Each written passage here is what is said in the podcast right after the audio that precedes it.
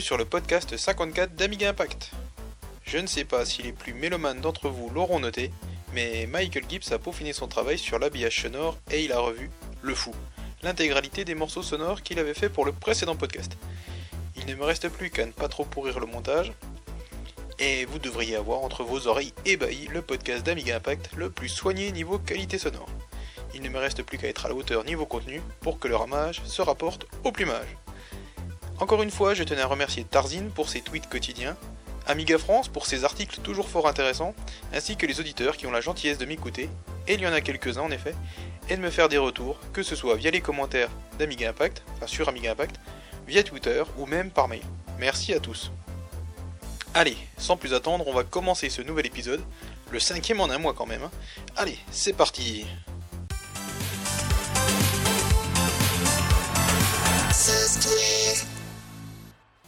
Alors, dans la rubrique logiciel, nous allons commencer avec Flash Mandel NG, qui est un logiciel de génération, ou de rendu plutôt, de Fractal, Mandelbrot et Julia. Vous savez, ces images un peu hypnotiques euh, dans lesquelles on peut zoomer à l'infini et qui étaient très à la mode à la fin des années 80, début des années 90. D'ailleurs, euh, si ma mémoire est bonne, on avait eu un logiciel un peu dans ce style-là euh, sur une disquette de Dream. Donc, euh, oui, donc en fait c'était sur une disquette, euh, bah, il y en avait plusieurs. Il y avait la disquette 22 bis d'Amiga Dream, euh, il y avait Smart Fractal, et moi c'est surtout celle-là que je pensais, c'est Mandel Tour Aga qui était sur la disquette du numéro 29. Ah là là, que de souvenirs que d'heures passées à lire Dream, à écumer toutes leurs disquettes. Aïe aïe aïe, que de souvenirs. Bref, passons. Euh, Flash Mandel NG est donc disponible sur Aminet en version 1.2 et il fonctionne à la fois sur euh, Amiga classique, équipé au minimum d'un 0.20 et d'un Warbench 3.1. Apparemment ça fonctionne aussi avec un Warbench 3.0 mais il faut rajouter une, une librairie si je dis pas de bêtises. Et c'est également disponible pour Amiga OS 4. Comme le disait Tarzan sur Twitter, et comme l'a également précisé Amiga France, euh, Tosec Checker est un outil qui permet, euh, qui permet, qui permet, qui permet, qui permet rien du tout, puisque je sais pas ce que je voulais vous dire, qui est mis à disposition sur le site amigaclub.be. Euh, donc amigaclub.be, c'est eux qui mettent en disposition, vous savez, toutes les images des disquettes de BAM, donc Bamiga Sector 1, qu'ils ont récupéré. Donc on en avait parlé dans le numéro précédent. Là, ils sont actuellement, je suis allé vérifier tout à l'heure, à 98% de numérisation des 10 000 disquettes qu'ils ont quasiment fini, on va dire. Hein. Alors bref, Tosec Checker est disponible sur amigaclub.be et il va vous permettre en fait de vérifier si votre ADF euh, de votre disquette est d'ores et déjà archivé sur le Tosec. Le Tosec, c'est euh, cette archive qui reprend, enfin qui sauvegarde toutes les disquettes Amiga. Euh, donc c'est Amiga France qui dit que cette, base de données, donc ces archives pèsent quand même 5 terabytes, ce qui est énorme. Alors, je l'ai mis dans les logiciels là en sachant que c'est plutôt un logiciel euh, doit fonctionner, je pense, sur euh, Windows et tout ça. Mais bon, j'aurais pu le mettre en émulation, mais je l'ai mis là parce qu'en émulation, vous allez voir, il y a quelques petits trucs aussi. Vous aimez vos musiques en mode Vous voudriez bien les écouter partout, mais votre autoradio ou votre baladeur MP3 ne savent pas lire les modules. Ben ne vous inquiétez pas, vous allez pouvoir les convertir simplement et facilement avec Mod to Wave, qui convertit les fichiers ProTracker en fichiers AIFF, Wave ou RAW. Euh, cet outil de Martin Cameron pour Amiga classique a également été compilé pour MorphOS par Thomas Igraki. Une fois converti, vous n'aurez plus qu'à aller MP3iser ou en faire ce que vous voulez. Et enfin, on a la sortie de l'émulateur Hatari, puisqu'il y a un H, Hatari 2.0.0 pour MorphOS. Version que l'on doit, je vous le donne en mille, à Mega il va falloir qu'il arrête parce que je ne pourrai bientôt plus aller plus loin. Hein, parce que la semaine dernière j'ai mis Super B-World, cette semaine Mega, la semaine prochaine je vais pouvoir faire Giga, mais après je ne sais pas où j'en serai. Bref. Atari n'était disponible pour MorphOS que dans une ancienne version et B-World a donc porté euh, Atari dans cette nouvelle version qui vous permettra d'émuler euh, sur MorphOS euh, bah, des Atari ST, des Atari STE, TT, Falcon. Du coup, avec, euh, avec ce logiciel, avec cet émulateur, vous pourrez enfin comparer et vérifier par vous-même que les jeux Atari étaient bel et bien moins bons que leurs homologues Amiga, évidemment.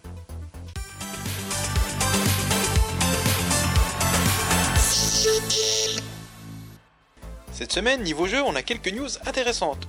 Euh, notamment une vidéo de Elfie The Unicorn Chapter 1. Voilà un jeu dont je voulais vous faire part lors du dernier numéro, euh, mais il n'est malheureusement pas entré dans le conducteur. Ah, la vieillesse, la mémoire, tout ça. Elfie sera un jeu de plateforme qui sera plutôt dédié aux enfants avec des graphismes simples mais sympathiques quand même. D'ailleurs, on retrouve, ça m'a fait rire, un petit clin d'œil à Mario, puisqu'on voit les petits nuages de Mario un peu. ce jeu est développé par Twin Game Software et il devrait être compatible avec tous les Amiga classiques. Il sera téléchargeable gratuitement, mais une version boîte est tout de même prévue pour les amateurs des versions non dématérialisées. Euh, bref, les amateurs de boîte quoi. A noter qu'une suite appelée Jack the Unicorn Hunter est d'ores et déjà prévue. Sans doute ce sera le chapitre 2, puisque là, The Unicorn, c'est le chapitre 1. Voilà. venir le temps d'Oko Slam 5, ou Oko Slam ou je ne sais pas. Un clone de Flappy Bird pour MorphOS que l'on doit à Bitrocky. Ce Flappy Bird est d'ailleurs d'ores et déjà disponible sur Amiga OS 4 par le biais de Je vous le donne dans le mille, je vous le donne en mille même, c'est plutôt français comme ça. Euh, le seul et l'unique, euh, c'est à savoir euh, B-Word. Non, non, B-Word c'est pour le portage sur MorphOS. Là, c'est un truc qui est fait sous OS 4, c'est donc forcément Uno PPC. Salut Uno. Dans cette version, vous êtes une abeille et vous devez éviter les bambous. C'est pas forcément un très grand jeu, mais bon, ça peut faire passer 5 minutes et puis ça peut plaire à vos enfants. Le moteur pour les jeux Blackstone, à savoir Blackstone Alien of Gold et Blackstone Planet Strike, qui sont des jeux de, jeux à la Wolfenstein 3D, euh, qui avaient été créés par euh, Jam Production et édités par le même éditeur que Wolfenstein, à savoir Apology Software. Bref, ces moteurs pour euh, ces deux jeux sont disponibles sur, sur, bah, sur Aminet.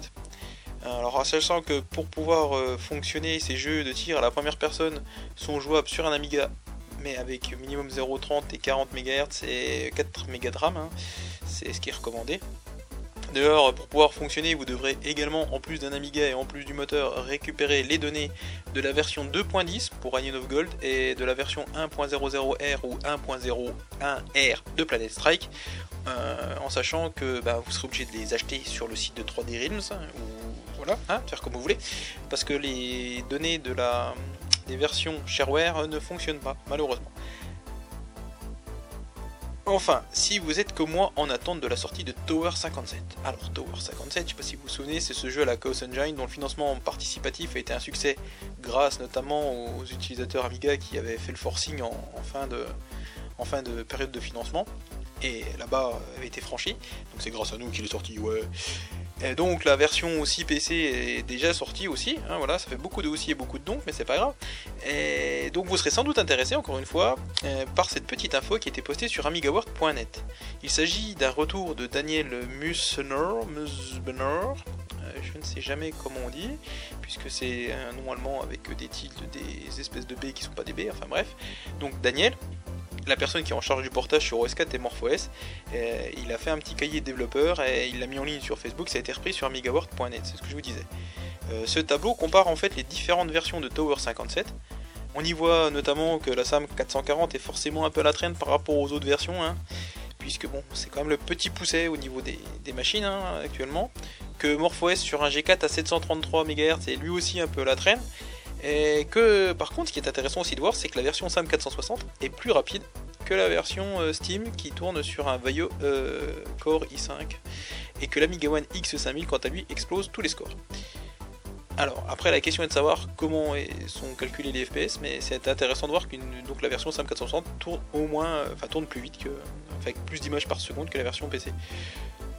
Alors, la seule chose que je regrette par rapport à cette petite actu, c'est que dans ce tableau, il y a marqué, euh, donc je suppose hein, que c'est pour MorphOS, il y a marqué Foreign OS. C'était sans doute pour ne pas euh, énerver les utilisateurs d'AmigaOS, je ne sais pas, que, que ce, nom a été utilisé. Ou alors c'est parce que c'était justement pour le mettre en ligne sur euh, Amiga ou un truc comme ça, et comme eux ils sont un petit peu sectaires, pour ne pas les vexer. Bref, toutefois, Daniel a mis en ligne sur Facebook la, liste de toutes les machines sur lesquelles il a fait les tests. Et on voit que MorphOS est quand même pas trop mal placé, même si ça reste bien loin, loin, loin des versions Amiga OS. Euh, par exemple, sur un PowerBook G4 à 1,67 MHz, c'est celui que j'ai chez moi par exemple, il tourne à 40 fps, un petit peu en dessous, de à 39, en sachant que la SAM 460 c'est 41, euh, qui tourne à 60 fps sur un G5 à 2 GHz, équivalent de la Tabor. La Tabor elle tourne aussi à cette vitesse, enfin à ce nombre d'images par seconde. Et enfin que sur X5000 il tournerait à 110 images par seconde. C'est prometteur et on attend vivement la sortie.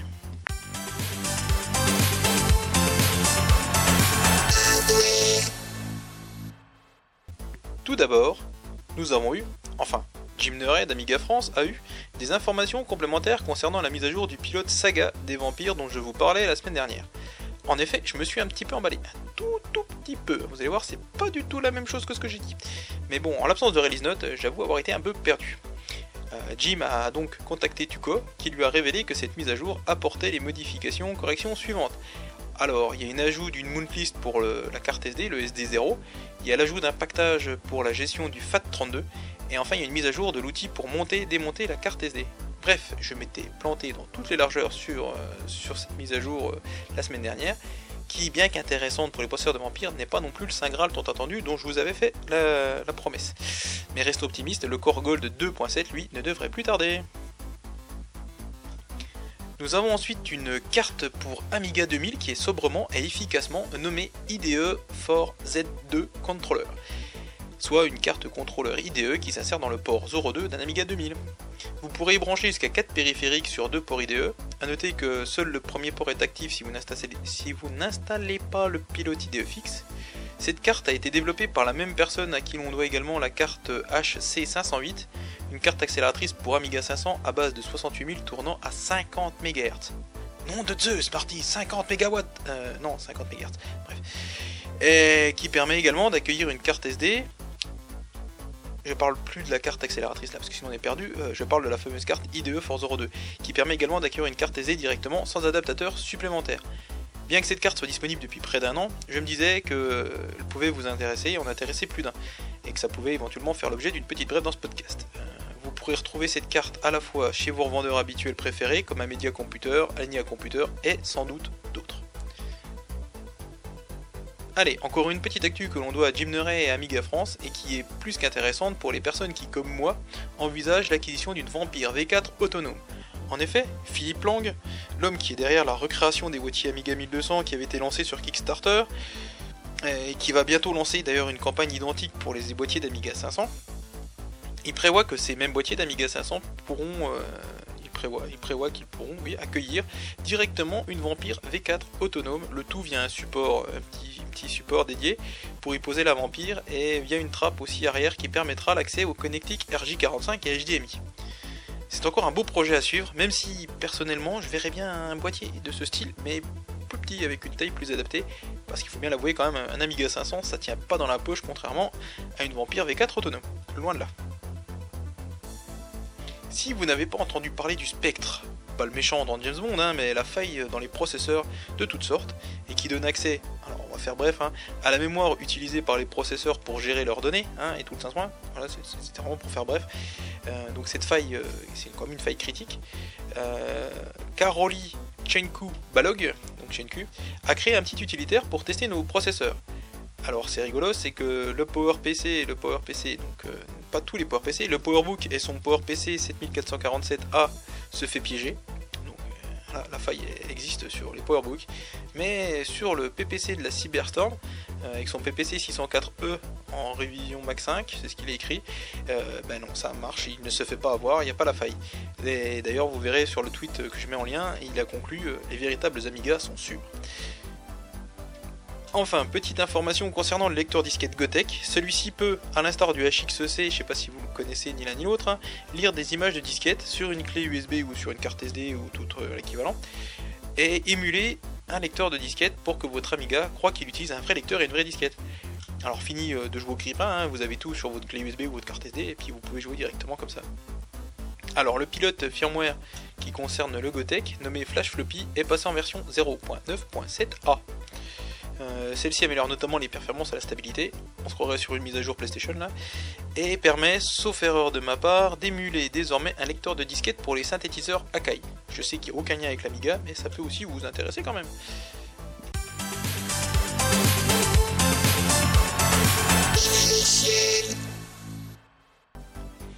Alors, euh, sur le site Génération Amiga, je vous avoue que c'est un site que je suis de loin car il fait généralement un peu trop de clickbait à mon goût et ressort des informations soit pas vérifiées, soit qui datent de Mathusalem, mais il nous fait croire que c'est vrai et que c'est vrai. Bref. Sur le site de Génération Amiga, je disais, j'ai appris qu'une nouvelle version de FSUAE, le meilleur émulateur Amiga pour macOS et Linux, Dixit euh, Génération Amiga, était disponible dans une nouvelle version. En sachant que en fait FSUAE est disponible en version 2.8.3 depuis janvier 2007 et que la version 2.9.7 est elle en version de développement qui est disponible depuis le mois d'octobre. Alors euh, là on a une version 2.9.7 Dave qui évolue doucement. Hein, on n'a pas trop d'informations supplémentaires sur les nouveautés de, cette Dev 3, mais pour ceux qui utilisent FSUE et qui ont envie de mettre à jour leur FSUE, ben voilà, la version 2.9.7 Dev 3 est disponible. Et c'était à peu près tout pour la rubrique émulation.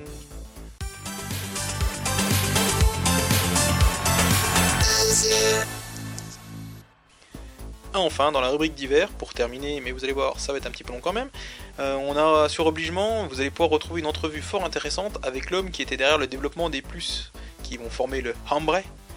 Et en fan de French, je ne peux pas m'empêcher de penser à Hambre pour homme, comprenne qui pourra. Pour rappel, ce jeu de puce Ombre euh, devait remplacer à la fois l'AGA et le AAA, le haha. Euh, l'interview date de 1998, a été traduite par Sur Elwood que l'on remercie bien bas. Euh, vous y apprendrez des détails intéressants sur les caractéristiques de ce jeu de puce qui aurait pu, s'il avait été intégré à mon avis dans les nouveaux Amiga des années 90 tel que c'était prévu, remettre l'Amiga en position de leader ou au moins ne pas être trop distancé. Mais ça c'est une autre histoire. Vous trouverez euh, deux vidéos en anglais pour l'instant sur la chaîne euh, YouTube Flash slash Flash Me Back, euh, qui est tenue par RNLF sur Twitter aussi son nom. Et donc dans ces deux vidéos il revient sur la remise à neuf d'un Amiga 500. Pour l'instant, la première vidéo de 17 minutes s'intéresse à la vérification générale de la machine et aux disquettes, tandis que la seconde de 16 minutes, elle, s'attarde sur la réparation et le nettoyage du clavier et du lecteur de disquette. Apparemment 4 vidéos sont prévues et on devrait retrouver les deux prochaines dans les jours ou les semaines à venir. Sur Twitter, Morolian, euh, ou Morolian, je ne sais pas comment ça se prononce, euh, s'il nous écoute il pourra me le dire, a fait un fil de discussion dédié aux hommages plus ou moins avoués à Giger dans les jeux vidéo et a notamment, revenu sur Z Out de Rainbow Heart. Alors euh, son petit fil est agrémenté d'anecdotes sur le développement du jeu, on apprend notamment qu'il était développé par le groupe euh, allemand Advantech, qui a été repris par Rainbow Arts, qui a changé les musiques et qui l'a renommé en Z-Out pour en faire une simili-suite à X-Out. Euh, il revient aussi sur le fait que les deux derniers niveaux de Z-Out reprennent plus que fortement des travaux et illustrations de Giger. L'homme euh, de Giger, hein, si vous ne connaissez pas, c'est lui qui est derrière le, design d'Alien notamment. On apprend également qu'un remake de Z-Out est en cours par un français nommé Ali Garion, et que depuis ce portage et donc enfin, ce remake est en cours depuis plusieurs années, et il s'appelle Last Out. Je vais pas y arriver sur cette news, c'est compliqué là. Hein. Je vous laisse aller voir le site dédié puisqu'une version jouable est d'ores et déjà disponible. Alors merci Morlian Morlian pour ce fil de discussion fort intéressant. Amiga France propose un nouveau sondage et un nouveau jeu concours. Pour le sondage, on vous demande votre avis sur les jeux Amiga 3D. Vous pouvez être pour les jeux 3D, être contre ou bien vous pouvez être euh, ni pour ni contre, bien au contraire, comme disait Coluche.